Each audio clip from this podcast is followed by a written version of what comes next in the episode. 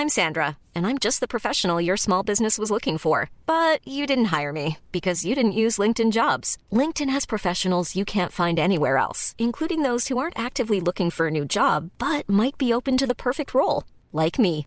In a given month, over 70% of LinkedIn users don't visit other leading job sites. So if you're not looking on LinkedIn, you'll miss out on great candidates like Sandra. Start hiring professionals like a professional. Post your free job on linkedin.com/people today. Les amis, bienvenue. J'espère que vous allez tous très bien, que tout le monde va très bien, passe une très bonne journée et très content de vous retrouver pour cette nouvelle vidéo où on va parler de Marcelino à l'Olympique de Marseille parce que c'est officiel depuis ce matin. Accord trouvé entre Marcelino et l'OM pour le poste d'entraîneur. C'est l'équipe qui l'annonce. Marcelino devrait être le prochain entraîneur de Marseille. Le technicien espagnol est tombé d'accord avec les dirigeants olympiens dans la nuit de mardi à mercredi. C'est également confirmé par Fabrizio Romano. Accord trouvé cette nuit, ce sera bientôt officiel. L'Olympique de Marseille a un nouveau head coach, Marcelino Garcia Alors, qu'est-ce que j'en pense quelques jours après, deux jours après qu'un autre technicien espagnol ait rejoint un autre gros morceau du championnat de France Qu'est-ce que je pense de la nomination de Marcelino à l'Olympique de Marseille? Première chose qu'on peut dire sur Marcelino, peut-être, son âge. 57 ans, c'est ni particulièrement jeune, ni particulièrement vieux, à peu près dans la moyenne, je dirais. Euh, c'est un gars qui a eu une carrière de joueur, mais qui l'a arrêté assez tôt, à 28 ans. On le voit ici, le Marcelino du Sporting de Gijón, blessure grave, fin de carrière de joueur à 28 ans, ce qui fait que, malgré ses 57 ans, pas hyper vieux, bah finalement, le gars, il entraîne depuis euh, la fin du 20e siècle, 97-98, où c'est des Lealtad. Bon, pour un club de première division, en tant qu'entraîneur principal, c'est le Sporting Gijón en 2003 qui lance peut-être définitivement sa carrière. Et si on doit parler de ses expériences récentes les plus significatives, ouais, c'est clairement Villarreal, Valence et l'Athletic Bilbao. Alors Villarreal, il y passe 3 ans et demi. C'est une équipe qui remonte en Liga. Il les prend en seconde division. Il les remonte en Liga. Et il finit top 6 trois fois d'affilée. 6ème, 6ème, puis quatrième. C'est peut-être à Valence qu'il a son succès majeur en remportant la Coupe du Roi, deux quatrièmes places d'affilée aussi, donc il dispute trois fois de suite la Ligue des Champions. Avec Valence, il est très proche d'accéder au huitième de finale dans un groupe composé de la Juve, Manchester United. Bref, de vrais faits d'armes sous sa ceinture. Ça se passe mal au tout tout début de saison avec Valence qui quitte au bout de trois petits matchs. Voilà grosso modo pour son parcours. Ce qu'on peut ajouter, c'est qu'il connaît bien Pablo Longoria, travaillé sous ses ordres pendant une saison quand Pablo Longoria était le directeur technique de Valence en 2018-2019. Longoria et Marcelino se connaissent bien. Peut-être un truc qui nous marque dans son parcours, quand on regarde ses expériences récentes, toutes ses expériences en tant qu'entraîneur, il a jamais coaché en dehors de l'Espagne.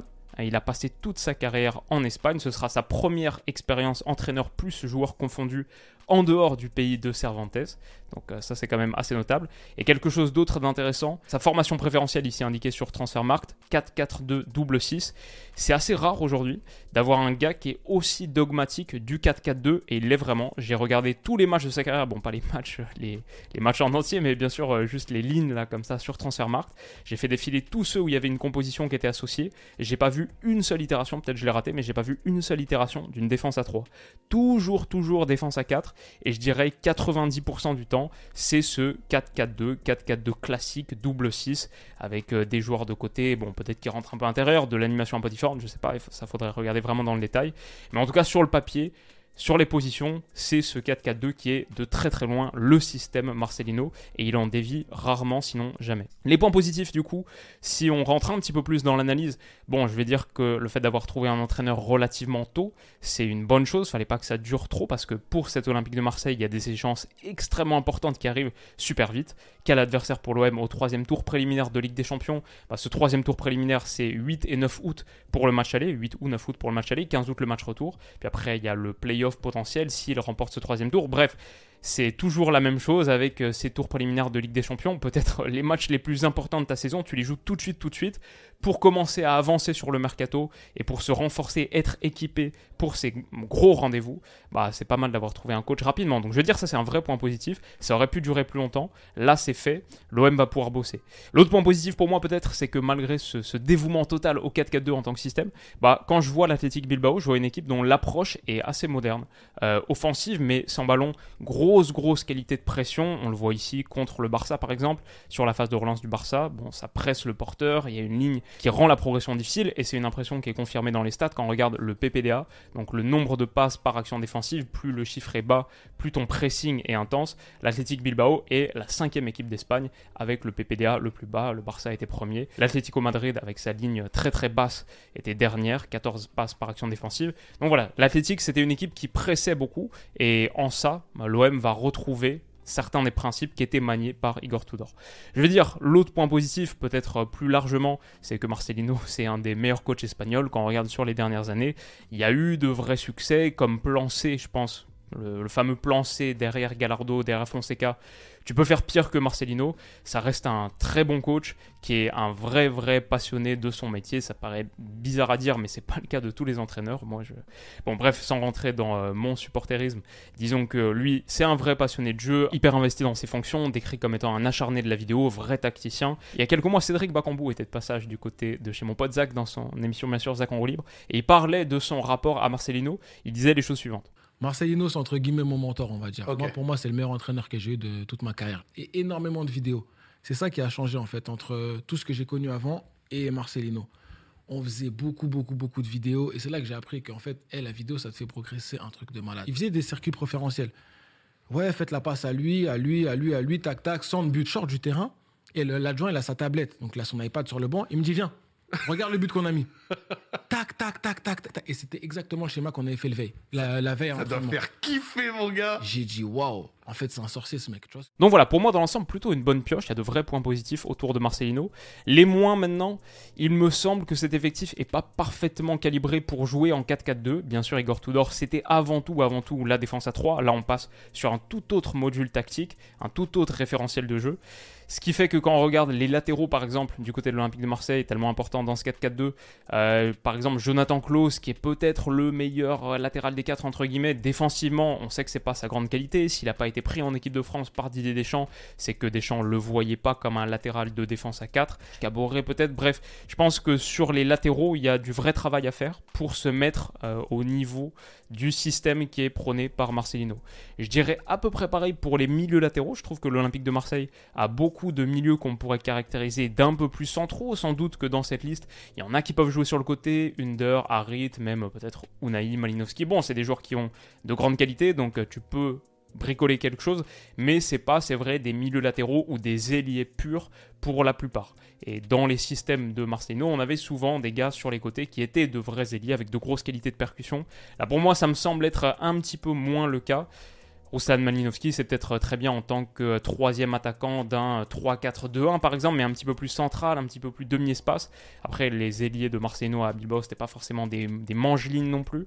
Mais voilà, euh, l'effectif actuel de l'OM me semble pas le mieux indiqué, même quand on regarde les buteurs. Je pense que euh, pour moi, ça me fait un peu saliver l'idée d'associer Vitinha à Alexis Sanchez, déjà plus de temps pour Vitinha, pour qu'on voit vraiment ce qu'il a dans le ventre, dans les pattes. Avec Alexis Sanchez, ça peut faire un duo de buteurs très cool. Mais voilà, c'est les deux seuls avant-centres qu'à l'Olympique de Marseille, ce qui est normal. C'est normal d'avoir deux buteurs quand tu joues sur un système à une pointe, un titulaire, un remplaçant. Quand tu joues sur un système à deux pointes, il en faut minimum trois, et en vrai, je dirais sans doute quatre. Si tu joues avec deux attaquants constamment, c'est mieux d'avoir quatre attaquants, un petit peu comme l'Inter Milan qui avait quoi Lotaro Lukaku et derrière Dzeko, Joaquin Correa. Bref, il va falloir aussi sans doute se renforcer là. L'OM a du travail sur son mercato pour le style de jeu prôné par Marcelino. Un autre point que je trouve, je ne sais pas si c'est inquiétant, mais c'est quand même un petit point d'interrogation. Bon, le gars a jamais entraîné en dehors de l'Espagne, comme on l'a dit, et la Ligue 1 c'est un style très très différent. Il n'a jamais passé la moindre minute professionnelle en dehors de l'Espagne. Joueur, entraîneur. La Liga, c'est tellement différent de la Ligue 1. C'est peut-être des cinq championnats majeurs, c'est peut-être ceux qui sont le plus éloignés stylistiquement. Donc, euh, non seulement il va falloir découvrir la Ligue 1 pour Marseille, je suis pas sûr que ce soit un championnat qu'ils connaissent très bien de base, mais il va falloir aussi euh, se mettre au niveau d'une expérience à l'étranger. Je ne sais pas si ça va passer par un apprentissage de la langue ou si la relation avec Longoria va suffire. Il y a pas mal de joueurs hispanophones ou proches de l'espagnol, genre portugais un peu, dans, euh, dans l'effectif de l'Olympique de Marseille. Mais voilà, c'est un gros défi 57 ans. Vivre sa première expérience à l'étranger, je pense que c'est pas rien. C'est un truc à considérer. C'est vrai que c'était aussi le plan C. Franchement, de tout ce qu'on a vu, euh, l'OM était d'abord à fond sur Gallardo, ensuite Fonseca. Gallardo, c'était non. Euh, Fonseca reste à Lille. Marcelino, c'est vrai que ça a l'air, tout ce qu'on voit là depuis notre position d'observateur reculé, c'est vrai que ça avait l'air d'être le plan C. Et même si ça reste, je pense, un très bon plan C, et c'est bien aussi de fonctionner de cette manière, c'est bien de ne pas se retrouver pris au dépourvu quand ton premier choix ne fonctionne pas. Bah voilà, ça reste quand même un plan C. Il y a eu des beaux moments dans la carrière de Marcelino, mais pas beaucoup de très grands moments non plus. Pour un club de la stature de l'Olympique de Marseille, bah je sais pas, l'OM je ne les mettrais pas forcément au niveau stature en dessous des autres clubs qu'il a dirigés. Je ne les mets pas en dessous de Villarreal, je ne les mets pas en dessous de Valence, je ne les mets pas en dessous de l'Athletic Bilbao, je mets pas trop en dessous de Séville. Séville, il n'y a pas passé beaucoup de temps. Bref, c'est soit kiff-kiff, peut-être avec Valence-Séville, soit même au-dessus sur la pression, l'intensité, un peu le deuxième club de France, quoi. Donc euh, ouais, c'est un sacré challenge. On pourrait presque dire, si en plus il y a qualification en Ligue des Champions derrière, il a déjà joué la Ligue des Champions, déjà entraîné en Ligue des Champions, mais euh, on pourrait presque dire que c'est le plus gros challenge de sa carrière, surtout en plus comme c'est à l'étranger. Donc euh, il va falloir tout de suite répondre présent. On avait vu à quel point autour d'Igor Tudor, le climat avait été difficile dès le début, puis ça s'est pas très bien fini non plus. Donc voilà, l'OM c'est un club spécial, avec les tours à élimination directe de Ligue des Champions, là, les tours de qualification à jouer très vite. C'est un environnement pas facile dans lequel mettre les Et Marcelino, il a des références, mais il n'arrive pas non plus avec euh, tout un tas de certitudes, de garanties. Ça reste quand même, je trouve, un petit pari. Mon avis pour finir, je veux dire, Marcelino à l'OM, c'est ok, c'est euh, correct. Je donnerais la note comme ça de 7 euh, sur 10, un truc comme ça. C'est vraiment pas nul, mais c'est pas non plus le truc qui m'enchante euh, de fou non plus. C'est un bon coach, hein, un vrai professionnel. Quand on voit certaines nominations ici et là, c'est déjà mieux que d'autres. C'est un bon coach. Je suis pas hyper emballé par le manque de flexibilité tactique. En vrai, je vais dire, je le comprends pas trop. les meilleurs coachs aujourd'hui sont capables de manier tout un éventail de systèmes, s'adaptent constamment à leurs joueurs. Je trouve ça un peu bizarre comme ça à première vue d'utiliser le 4-4-2 partout où il passe. Et le 4-4-2, j'aurais dit la même chose si c'était un autre système. Tout le temps le même système à chaque club, euh, peu importe les joueurs entre guillemets, même dans des clubs où il n'a pas eu le temps du mercato pour constituer l'effectif qu'il voulait. Je trouve ça un peu bizarre, euh, petit manque de flexibilité. Et c'est pas un truc qui me rassure de fou. Ça fait peut-être un petit peu plus euh, entraîneur de 57 ans que entraîneur de 37, 42, 47 ans. Voilà. La proximité avec Longoria, je veux dire, c'est un plus. Pour moi, s'entendre avec ton directeur sportif, c'est un plus. Le manque d'expérience en dehors de l'Espagne, c'est un vrai moins. Je pense qu'à 57 ans, c'est quand même un vrai moins. Après, voilà, c'est dur de se projeter. Je pense quand même que Marcelino, c'est pas mal. Mais peut-être qu'on connaît un petit peu plus son plafond. Il a déjà tellement d'expérience qu'on connaît un peu le plafond. Un gars capable de gagner une Coupe nationale avec Valence contre le Barça en finale. Donc c'est bien.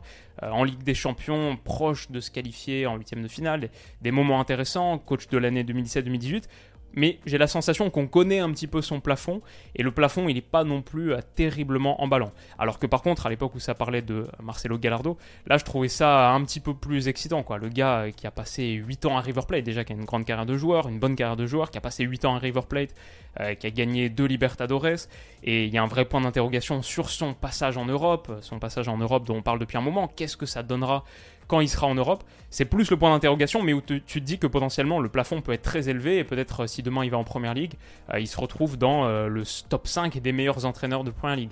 Ça pour moi c'était quelque chose qui était possible avec Gallardo qui en plus avait vécu un contexte d'hyper hyper pression à River Plate, alors que voilà, avec Marcelino, je me dis c'est ok, mais sans plus, j'ai du mal à l'imaginer faire passer euh, un ou deux caps euh, vraiment majeurs à l'Olympique de Marseille. Même sur la durée, il n'est pas resté longtemps dans des clubs, alors que Gallardo c'est un peu le, bâtisseur de River Plate, 8 ans, voilà, je pense que Marcelino c'est 3 ans et demi peut-être maximum.